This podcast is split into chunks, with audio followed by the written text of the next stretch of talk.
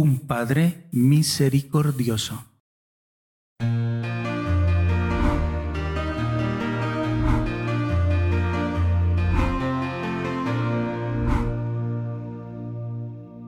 El Rincón de la Palabra. Domingo, 11 de septiembre de 2022. Evangelio según San Lucas, capítulo 15, versículos del 1 al 32. En aquel tiempo, solían acercarse a Jesús todos los publicanos y los pecadores a escucharlo. Y los fariseos y los escribas murmuraban diciendo, Ese acoge a los pecadores y come con ellos. Jesús les dijo esta parábola.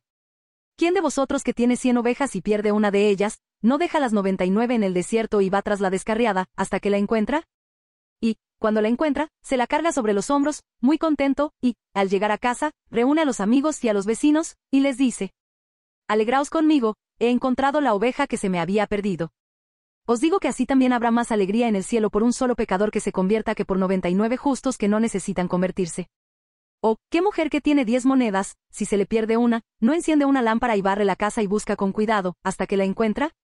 Y, cuando la encuentra, reúne a las amigas y a las vecinas y les dice, Alegraos conmigo, he encontrado la moneda que se me había perdido. Os digo que la misma alegría tendrán los ángeles de Dios por un solo pecador que se convierta. También les dijo. Un hombre tenía dos hijos, el menor de ellos dijo a su padre, Padre, dame la parte que me toca de la fortuna el padre les repartió los bienes. No muchos días después, el hijo menor, juntando todo lo suyo, se marchó a un país lejano, y allí derrochó su fortuna viviendo perdidamente. Cuando lo había gastado todo, vino por aquella tierra un hambre terrible, y empezó él a pasar necesidad. Fue entonces y se contrató con uno de los ciudadanos de aquel país que lo mandó a sus campos a apacentar cerdos. Deseaba saciarse de las algarrobas que comían los cerdos, pero nadie le daba nada. Recapacitando entonces, se dijo, cuántos jornaleros de mi padre tienen abundancia de pan, mientras yo aquí me muero de hambre. Me levantaré, me pondré en camino a donde está mi padre, y le diré, Padre, he pecado contra el cielo y contra ti, ya no merezco llamarme hijo tuyo, trátame como a uno de tus jornaleros. Se levantó y vino a donde estaba su padre, cuando todavía estaba lejos, su padre lo vio y se le conmovieron las entrañas, y, echando a correr, se le echó al cuello y lo cubrió de besos.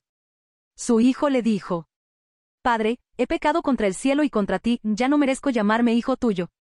Pero el padre dijo a sus criados, Sacad enseguida la mejor túnica y vestídsela, ponedle un anillo en la mano y sandalias en los pies, traed el ternero cebado y sacrificadlo, comamos y celebremos un banquete, porque este hijo mío estaba muerto y ha revivido, estaba perdido y lo hemos encontrado. Y empezaron a celebrar el banquete. Su hijo mayor estaba en el campo. Cuando al volverse acercaba a la casa, oyó la música y la danza, y llamando a uno de los criados, le preguntó qué era aquello. Este le contestó, ha vuelto tu hermano, y tu padre ha sacrificado el ternero cebado, porque lo ha recobrado con salud.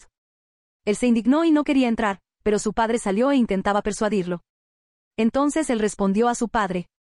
Mira, en tantos años como te sirvo, sin desobedecer nunca una orden tuya, a mí nunca me has dado un cabrito para tener un banquete con mis amigos, en cambio, cuando ha venido ese hijo tuyo que se ha comido tus bienes con malas mujeres, le matas el ternero cebado. El padre le dijo. Hijo, tú estás siempre conmigo, y todo lo mío es tuyo, pero era preciso celebrar un banquete y alegrarse, porque este hermano tuyo estaba muerto y ha revivido, estaba perdido y lo hemos encontrado. Palabra del Señor. Gloria y honor a ti, Señor Jesús.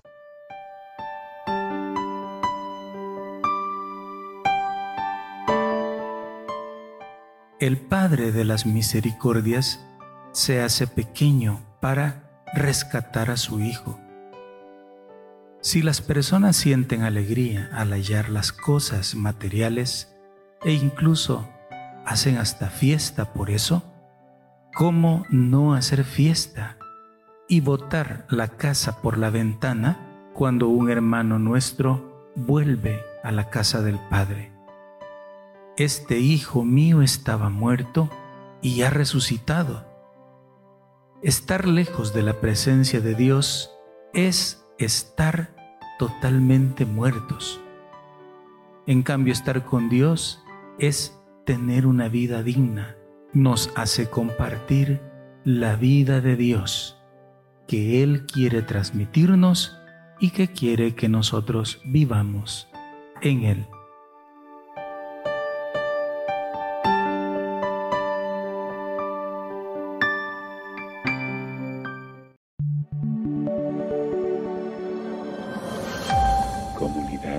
Católica Virtual.